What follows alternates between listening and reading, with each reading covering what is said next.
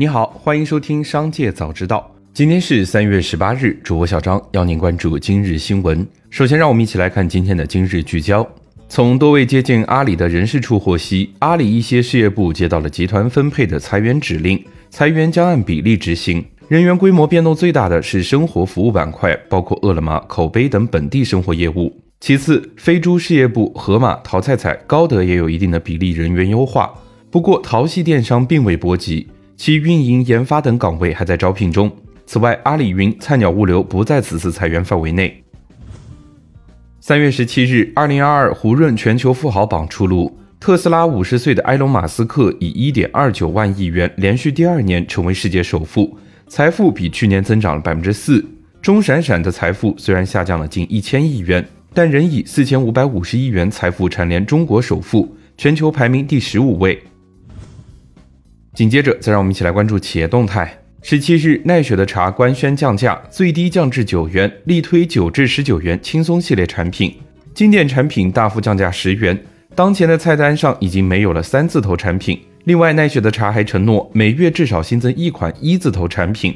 奈雪的茶创始人彭鑫称，虽然产品定价不低，但是成本率高，对消费者来说是值得的。目前，奈雪的茶仍处于亏损状态。其股价上市以来累计下跌超过百分之七十。三月十七日，艾美克业绩说明会上，面对投资者质疑为何盈利不用于扩张而用于分红，公司董事长简军表示，公司主要产品采用以销定产的模式，目前产能可以满足销售需要。随着公司销售规模的扩大，公司将适时补充产能以满足生产所需。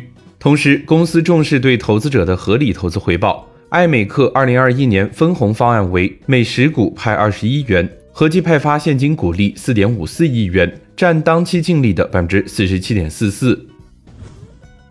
正面临着流动性问题的龙光集团召开了一次恳谈会。据悉，龙光集团行政总裁赖卓称，目前公司的预售监管和银行贷款监管资金总共超过一百八十亿元，另外还有一百二十亿元已出售未回笼的资金。银行端超过一百亿元的已审批贷款无法正常发放。近日，上海、南京等地有酒店针对中小学线下教学暂停，孩子上网课推出酒店网课托娃套餐。浦东文华东方酒店工作人员表示，酒店托娃套餐不是托管，只是提供一个安静的地方。五千九百元四晚是目前最优惠的套餐了。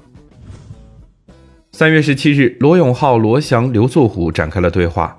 面对重回科技圈以后，公司是否还会叫锤子的问题，老罗表示应该不会了。锤子是对他后半生帮助特别大的失败项目，以后公司也不会再叫锤子。他想做一个酷的创新产品，不希望他的公众形象是滑稽的。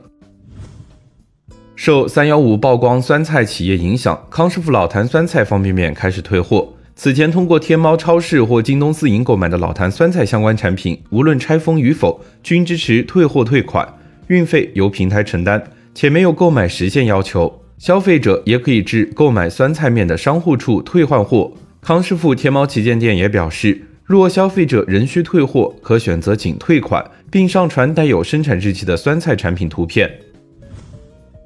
近日，陕西西安顾客吐槽海底捞四十一元半份毛肚仅七片，一片近六元。服务员表示，此前的脆脆毛肚已下架，现在八十二元一整份的是捞派毛肚，口感质量有所提升。因物价上涨，对门店产品进行了一定的调整，所有的产品分量在上菜前都会进行称重。毛肚半份是一百克，整份是两百克，只会多不会少。近日，最高检在官方微博发布视频。首次揭秘了袁仁国案办案细节。视频显示，四十多名办案人员从袁仁国家中清点出黄金制品、手表、珠宝字画等一千五百八十八件，其中不乏象牙等稀有制品，以及人民币、美元、英镑现金等若干。办案人员用了一天一夜才清点完毕。袁仁国从一九九四年到案发，受贿金额高达一点一亿元。紧接着，再让我们一起来关注产业纵深。据悉，新一轮的成品油价窗口将于三月十七日二十四时开启。本轮油价调整具体情况如下：国内汽柴油价格每吨分别提高七百五十元和七百二十元。全国平均来看，九十二号汽油每升上调零点五九元，九十五号汽油每升上调零点六二元。零号柴油每升上调零点六二元。按一般家用汽车油箱五十升容量估测，加满一箱九十二号汽油将多花二十九块五。近日，广东证监局率先发布了开展私募投资基金二零二二年自查工作的通知。从三月十六日起到四月三十日的一个半月时间里，私募需要进行自查，涉及宣传推介、资金募集、资金投资、内控及风险管理、信息披露与报送、投资者适当性等七大重点内容，还关注私募是否开展量化交易，涉及房地产相关行业，是否从事与私募基金管理相冲突或者无关的业务等。三月十七日，中国证券登记结算有限责任公司公告，自二零二二年四月起，将股票类业务最低结算备付金缴纳比例自百分之十八调降至百分之十六。